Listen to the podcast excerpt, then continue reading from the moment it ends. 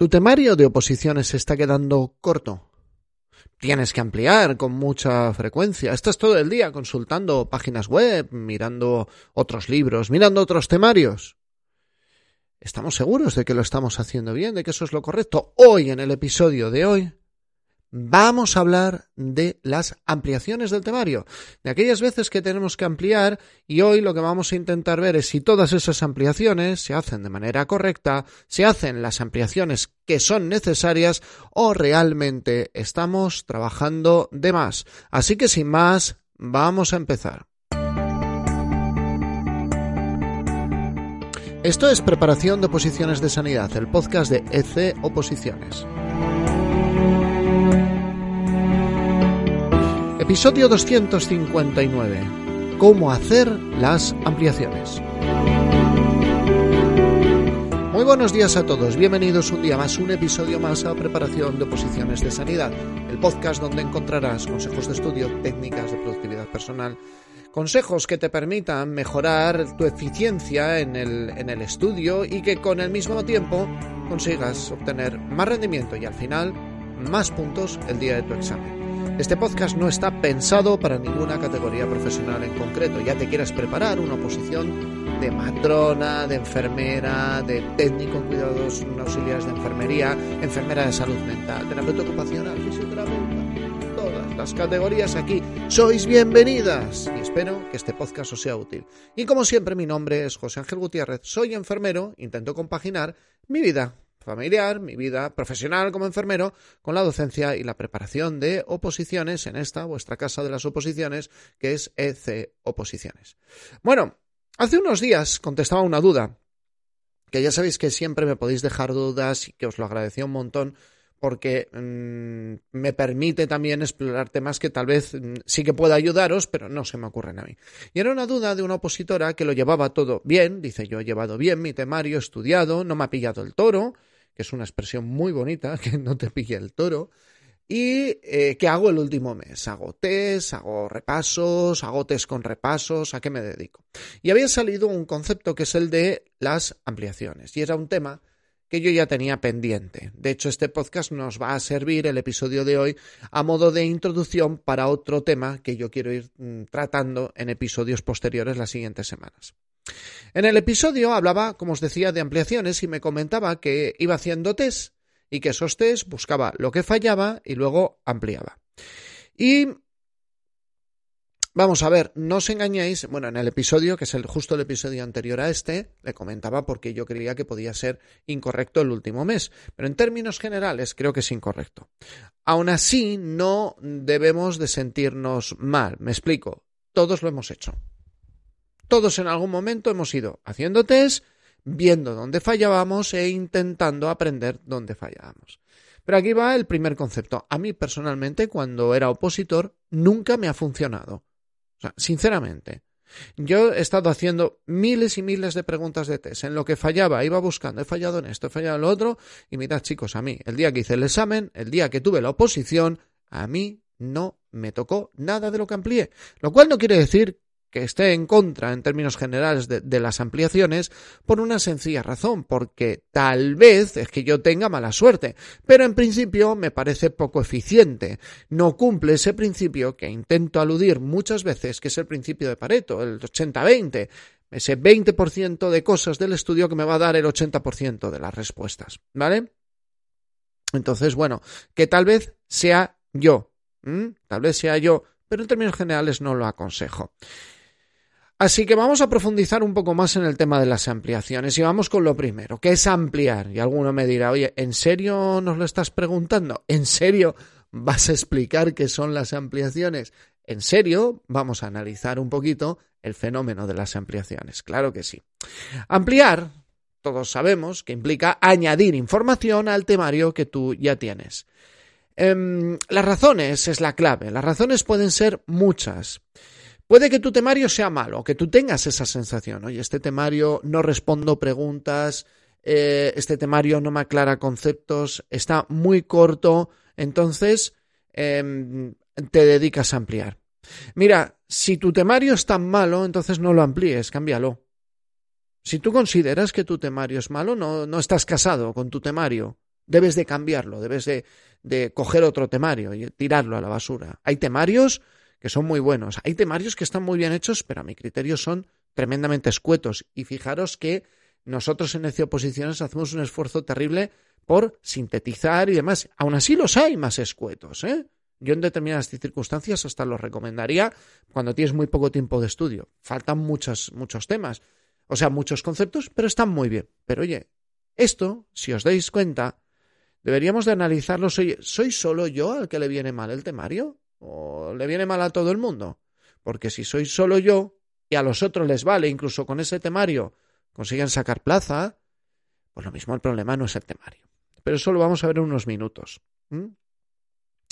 Otra es que de repente algo te genera una duda, pero una duda razonable. Y tus apuntes no lo recojan. Entonces dices, tengo una duda razonable, esto no sé cómo explicarlo, no sé a qué se debe, voy, busco, amplío y solvento esa duda.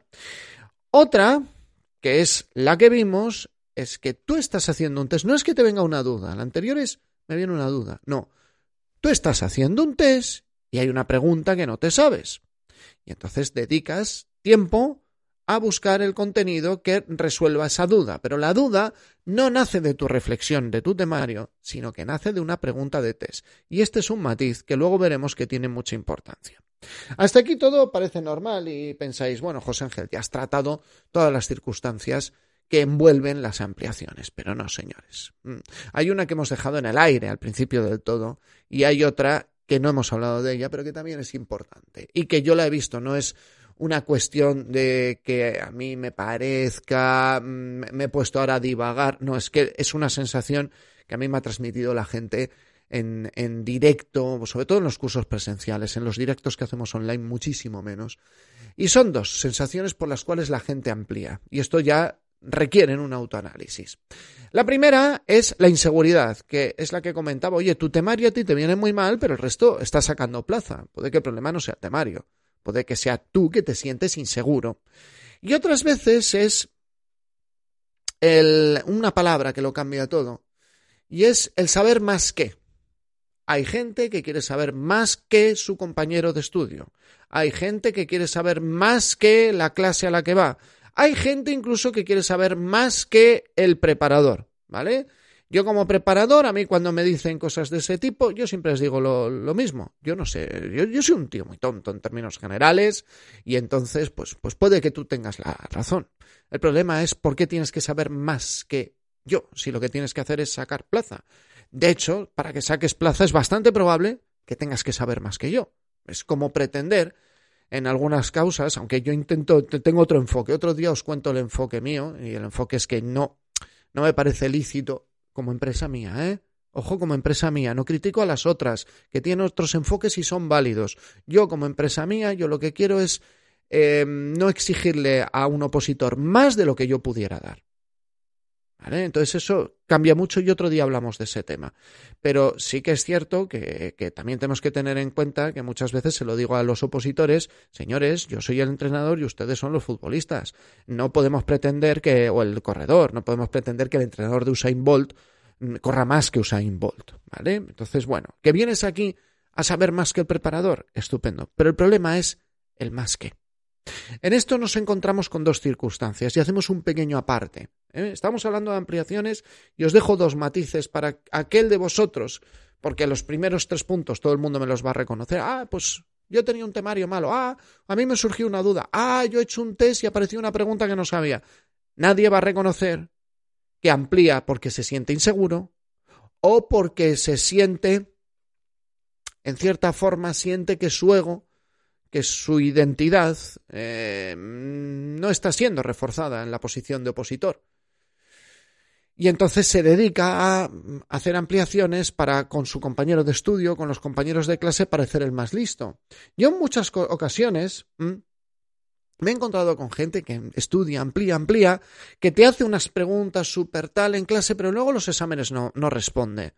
Y en estos casos no es ni que sea más listo, ni más tonto, ni que su ego le genere una trampa, que un poco sí, sino que esas trampas del ego más que mm, volverles tontos, es que les hace estudiar mal. Entonces tenemos que entender que la inseguridad y las trampas del ego, que también se pueden fundamentar un poco en la inseguridad, nos pueden llevar a una mala técnica de estudio y posteriormente a un mal desempeño en el examen, que es exactamente lo que más me preocupa a mí, ¿no? No el que la gente tenga el ego de una forma o de otra. Entonces, en este caso, ojo, porque hay superampliadores, los podríamos llamar así, que es gente que está continuamente ampliando, que dedica muchas horas a ampliar temario, están dedicando más tiempo que un compañero que tienen al lado, y el compañero que tienen al lado estudia menos y saca la plaza, y les mete 10 puntos en la OPE, en el examen. Entonces, lo mismo, lo que estás haciendo no es lo correcto. Pero esto no lo voy a tratar hoy, esto es una cuestión de, análisis personal de los que estáis al otro lado de este episodio. Lo que sí que quisiera decir es que no os agobiéis si os dais cuenta de que os ocurre esto. Es normal, las oposiciones son muy solitarias. Y cuando uno está muy solo en estas cosas, y es uno de los objetivos de este podcast o de este vídeo, cuando uno está muy solo, empieza a perder el rumbo en algunas ocasiones. Se deja llevar por la inseguridad se deja llevar por los sentimientos de, baja capacidad, se deja llevar por determinadas trampas mentales que lo llevan a estudiar mal. De todos modos, eso lo vamos a tratar en episodios posteriores. Hablaremos también de la obsesión versus la pasión, que hay que ser apasionado, no obsesionado, y cuándo estamos obsesionados y cómo darnos cuenta. ¿Vale? Bueno, hasta aquí hemos visto las partes peligrosas, ¿vale? Vamos a volver ya al tema de las ampliaciones. ¿Cómo son estas ampliaciones que no se hacen bien? Bueno, pues para empezar son ampliaciones muy focalizadas. Se van a un dato muy concreto. Vuelvo a repetir, ¿eso es malo? No, no tiene por qué. Hay datos concretos como puede ser, eh, por ejemplo, el... no me acuerdo del número de la Ley General de Sanidad. Voy, lo busco, es un dato concreto. Pero muchas veces nos vamos a datos muy concretos y eso supone un peligro en el estudio.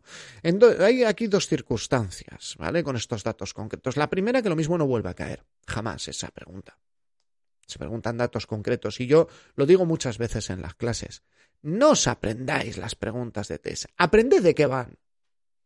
Es decir, lo mismo no os vuelven a preguntar, jamás, un señor con una apertura espontánea de los ojos que emite sonidos incomprensibles y que localiza el dolor que Glasgow tiene.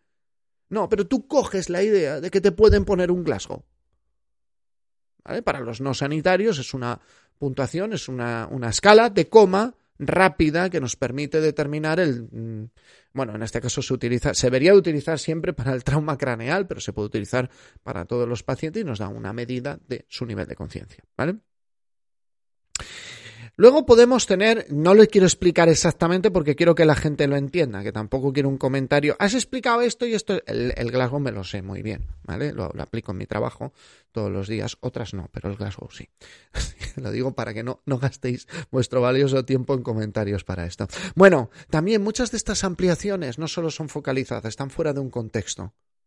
Mm, nos vamos ampliaciones que no sabemos cómo integrar en nuestro temario. Es que ha caído en una pregunta, pero eso, ¿dónde lo metes? ¿En qué parte del temario?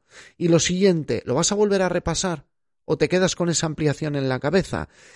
Y esa ampliación que se queda en la cabeza nos genera conceptos poco conectados, poco reafirmados, que van a generar interferencias, ¿vale?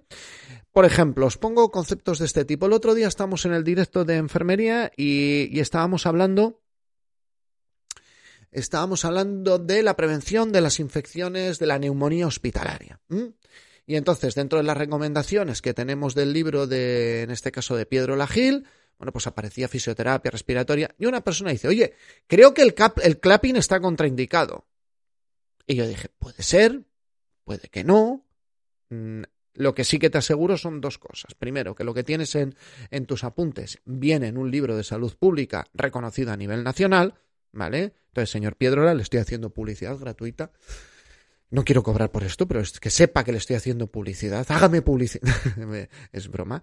Em, y lo segundo, ese concepto, y es lo que le explicaba, ese concepto tú llegas el día del examen y te ponen, indique la incorrecta para prevenir la neumonía nosocomial asociada a ventilación mecánica, por poner un ejemplo, y te ponen haga fisioterapia respiratoria, cambie los equipos del respirador una vez a la semana, em, mantenga una higiene bucal em, estricta y em, haga cambios posturales en la medida de lo posible. Tú dices, ostras, tú tienes una muy obvia, cambiar los equipos respiratorios una vez a la semana es una salvajada. Pero tú tienes una muy obvia, dices, no, me he quedado con lo del clapping y ahí empieza la duda el día del examen. Y entonces ya, y al final pones, bueno, no, claro, no va a ser tan fácil lo de los... Pero coño, perdón, es que te han puesto una clarísimamente falsa. La otra es un concepto que tú has leído, que se te ha quedado por la cabeza y que hace, que hace que tú dudes el día del examen. Y eso, eso es peligroso, ¿vale? Eso es bastante peligroso. ¿De acuerdo? Bueno, yo creo que aquí, tengo aquí el guion, vamos a ver. Bien. A ver, ya hemos visto esas ampliaciones que ahora las vamos a llamar impulsivas, vamos a ver ahora si son necesarias. Desde mi punto de vista, si lo ves en un test es necesario ampliar, no, no es necesario. Pero es que me quedo con la duda. Mm, depende del tiempo, te puedes quedar con la duda. Ya lo vimos en, el estudio, o sea, en el episodio anterior, hemos hablado del modo guerra total. No, ¿por qué? Porque las ampliaciones son virtualmente infinitas. Se te puede ir todo el tiempo de estudio en ampliar. Ampliaciones por ego, por inseguridad, si os dais cuenta de eso, frenadlas. Porque encima os vais a llenar de pseudo trabajo, tareas que no generan conocimientos estables y bien afirmados para vuestro examen. Eh, por responder una pregunta que te hagan un día, yo soy muy cuidadoso con las preguntas en las clases porque soy consciente que pueden llevar a mal estudiar. Entonces, ojo con las preguntas. A mí me preocupa muchas veces estos estudios en pareja. No, vamos y me pregunta. Ya, pero es, es que lo que te pregunta tu compañera no tiene que ser necesariamente la forma de preguntar y estructurar en un test. Y en el test, si vamos pensando que leemos el enunciado y aparece la respuesta en nuestra cabeza, vamos equivocados. Muchas veces en el test tenemos que contraponer. Ayer tenía una clase de TK de, en directo. Y les puse una pregunta y digo, señoras, esta pregunta no la he explicado, pero ha caído en una posición, no la he explicado porque cae en otro tema posterior y en otro libro van a tener ustedes las herramientas. Digo, aún así háganla. Ostras, que la acertaron todas. Y les dije, ¿os dais cuenta que tenéis la capacidad? Solo es saber que la pregunta la tienes que deducir. Y muchas veces entráis a no deducir y es cuando falláis. Ejemplos de, de cosas para ampliar. Mira, os pongo aquí dos ejemplos. Yo ahora estoy analizando exámenes, os voy a dar un, un tip, ¿vale? Para exámenes de enfermeras analizando exámenes de oposiciones, he visto que en los últimos años se pregunta mucho por un proyecto de seguridad clínica que es el Seneca. Mm. Pues como que he recogido en una semana en los exámenes que he analizado como media docena de preguntas. Media docena de preguntas del Seneca es para ampliar el Seneca. De hecho, yo la semana que viene haré un resumen, lo meteré en los vídeos del, del curso y tendrán una ampliación al temario porque apenas el Seneca lo menciono muy por encima. Pero claro, veo que aparecen muchas preguntas, entonces sí que hay que hacer una ampliación. Pero ahora imaginaros que se pregunta un año. Esto es muy de Aragón. Los que os examinéis para Aragón diréis, sí, podría ser. Y la pregunta es, ¿cuál es el DNI del consejero de Sanidad? Tú qué tontería de pregunta. Bueno, son los mismos que preguntaron, y estos señores del Tribunal de Aragón, tomen nota, son los mismos que preguntaron por el paro de un pueblo. ¿Vale? Son los mismos que preguntan por qué es denominación de origen. Entonces, ¿te pueden preguntar por el DNI del consejero? Por supuesto, si no fuera un dato mm, privado, protegido. Imaginaros que preguntan. Una persona insegura, ¿qué haría? De, ha caído el DNI del consejero. ¿Qué tengo que hacer? Pues me voy a aprender los DNIs de todos los consejeros. Pero ¿y si preguntan los directores generales? Pues me aprendo los DNIs de los directores generales. ¿Y si preguntan los directores técnicos? Pues y al final tienes 60 personas con 60 DNIs, que es lo más árido de aprenderte, y te los tienes que aprender. No te los tienes que aprender. Es una pregunta que es una raya en el agua y que no va a volver a salir y que encima no aporta, se queda descontextualizado. No va, no queda integrado en nada. Después de quitaros la idea de ampliar, ¿vale? ¿Cuándo vamos a ampliar? Yo no estoy en contra, estoy en contra de que ampliéis mal. Vamos a ampliar cuando haya una dificultad real, cuando te experimentéis un problema real con vuestro temario no un problema de inseguridad. Nace de una dificultad del temario. no de hacer preguntas, nace una dificultad mm, real, de decir, ¡uh! Me estoy durmiendo viendo esto. Eso es una dificultad. ¡uh! Llevo una hora leyendo esto y no me he enterado de nada. Eso es una dificultad. Por más que leo este tema, no me estoy enterando. Eso es una dificultad. Una ampliación bien hecha no te ayuda a responder una pregunta que te has encontrado, sino que te da un patrón para responder muchas preguntas. Te da la posibilidad de responder varias preguntas, no solo una. ¿Mm? Es como una llave maestra. Te da contexto, te encaja en tu esquema tema, ¿vale? El esquema de tu tema encaja esa ampliación, te lo hace más claro, te lo hace más, mm, fácil de entender. Y sobre todo mejora tu conocimiento, no tiene que mejorar tu ego. Siempre os he contado la anécdota esa de, de, cuando yo entro al examen, creo que era el examen de anatomía de primero de carrera, y un compañero viene y dice, ah, que no sabes, que es el, el, ejemplo que siempre pongo, el, la protuberancia pequeña que hay en la espina del, del occipital, que no, ¿cómo se llama? Se llama no sé qué, a día de hoy ni me acuerdo. Qué bien que te lo sabes. Tú entras en el examen diciendo, este sabe más que yo. Señores, esa persona sacó una nota muy discretita, buena, un 7, una cosa así. Yo saqué matrícula de honor en anatomía. ¿Vale? Tengo las, las, pruebas. Bueno, aquí atrás no, es un gesto, ¿vale? Pero tengo las pruebas. Yo saqué matrícula de honor. Entonces yo no me sabía ese detalle. No podemos ir así a las oposiciones con el detalle. Me voy a aprender un detalle para. Mm, si supierais lo que he visto de detalles, o sea, recuerdo gente diciéndome, que esto lo he contado, ¿eh? los personal de enfermería esto lo vais a entender mucho mejor. Recuerdo gente diciéndome de TECAE, oye, ¿cuándo nos vas a dar los modelos? ¿Los modelos de, de qué? Naomi Campbell. No, hombre, los modelos de enfermería, los modelos de enfermería. No, la Nanda, la Nanda. ¿Cuándo nos vas a dar la Nanda? Digo, Nanda no entra. ¿Cómo os voy a dar la Nanda? Hombre, pero es que, digo, vamos a ver, estamos preparando aquí de hecho, aquí de hecho de una referencia de libros, en los libros no viene la Nanda, no te voy a dar algo que no viene en los libros. Digo, tengo unas compañeras que lo están estudiando. Digo, déjalas. Que mientras tú estudias lo que va a caer, ellas estudian algo que no les va a caer. Ya, pero es que si lo preguntan, que no lo pueden preguntar. De hecho, no lo han preguntado. Ya llevamos media docena de oposiciones en Osakidecha de TKE, como para decir, señores, la Nanda, además te dicen los libros. Si Osakidecha tiene un problema, es que es muy literal con sus libros. Y si en un libro te viene que, mm, yo que sé, que para hacer el drenaje pulmonar le tienes que coger a un paciente de los tobillos y ponerle boca abajo, te lo ponen en una pregunta de test, les da igual que esté mal. ¿Vale? Pero te dicen los libros. En ese aspecto son súper nobles. Pero tiene gente ampliando la Nanda no vienen los libros que mm, de los que van a sacar las preguntas de test, ¿vale? O tienes personas, recuerdo uno que me dice, oye, el tratamiento del infarto también, en un curso de TKE.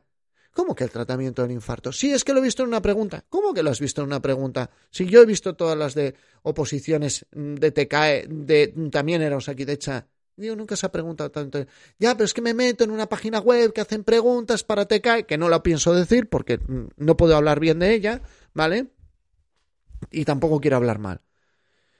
Eh, y, claro, ahí han preguntado el tratamiento del infarto. Digo, pero no te estudies el tratamiento. Y si cae, no puede caer. No puede caer, no vienen los libros que dice aquí de utiliza. O sea, llegamos a ese nivel de, de disociarnos completamente de todo, ¿vale? Entonces, volviendo otra vez a cuándo tenemos que ampliar, cuando hay una dificultad real. Y cuando hay una dificultad real, y este es el final del episodio. La dificultad real aparece cuando tú experimentas un bloqueo en el estudio. Y el bloqueo del estudio puede obedecer, que esto será objeto de episodios posteriores, a tres razones. Una de ellas es la falta de realidad o, como dicen también algunos expertos técnicos, la falta de volumen. La falta de realidad y la falta de volumen, y esto es una ventaja que tenéis los que como yo lleváis años dando barrigazos por los hospitales, eh, la falta de volumen o la falta de realidad es cuando tú estás leyendo algo y es plano, porque no lo has visto en la práctica. Intentad aprender a conducir, perdón, un coche sin haber visto jamás uno. Y que te hablen como si lo hubieras visto. Usted coja el volante, la palanca de cambios, ese texto se te hace plano, le falta realidad, le falta volumen, por lo tanto, tienes una dificultad de estudio y hablaremos de cómo se ampliaría ahí. Otra dificultad es la falta de vocabulario. La falta de vocabulario es cuando tú estás estudiando un tema y ese tema normalmente va sobre referidos que tú deberías de saberte o de conceptos, solo son conceptos, mm, palabras que tú deberías de saber.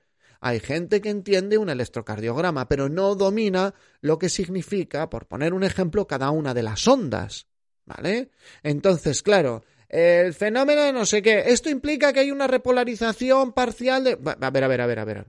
¿Por qué? Porque les falta simplemente el tener que la onda P significa esto, el complejo QRS significa esto otro, la onda T significa esto otro, el intervalo PR mm, quiere decir esto. Y es aprender un vocabulario. Es otro de las faltas de, de las dificultades, perdón, del estudio. Y la tercera es el exceso de gradiente. Es mm, como una persona eh, a ver, por ejemplo, es como alguien que apenas sabe andar y le pedimos que dé saltos mortales.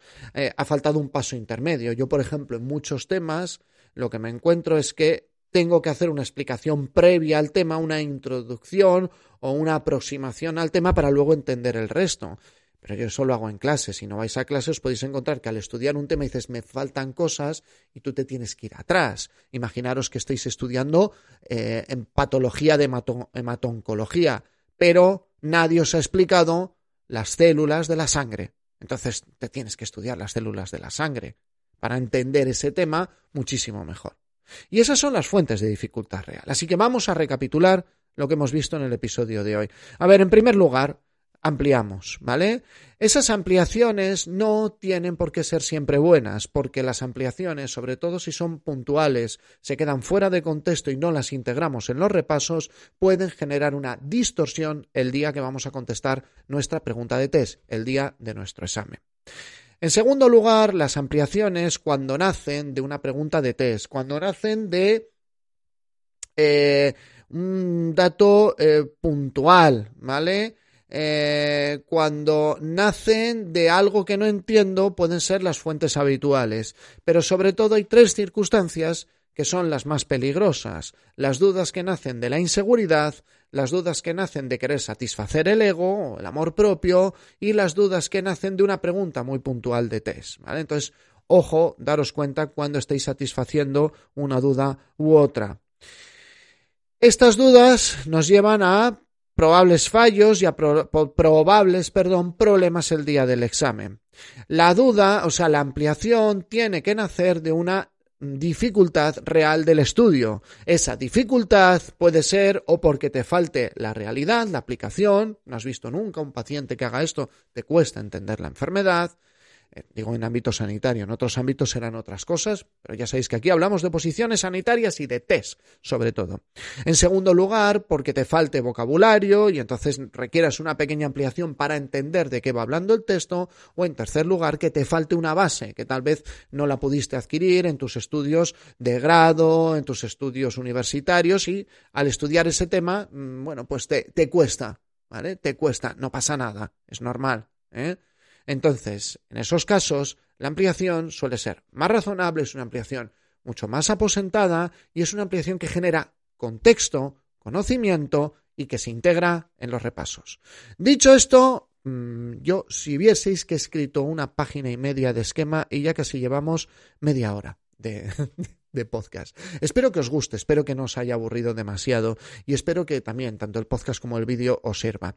Este podcast y este vídeo en un momento no será necesario que lo veáis. ¿Por qué? Porque ya habréis sacado la plaza. En ese momento, si mm, queréis contribuir a que alguien más no, eh, en, en un futuro pueda llegar a este episodio, por favor, ahora, según acabéis, dadle una valoración de 5 estrellas en Apple Podcast y un comentario, eh, un me gusta en iVoox y un comentario. Estáis que os salís con los comentarios de iVoox, de perdón. Es una pasada, ¿eh?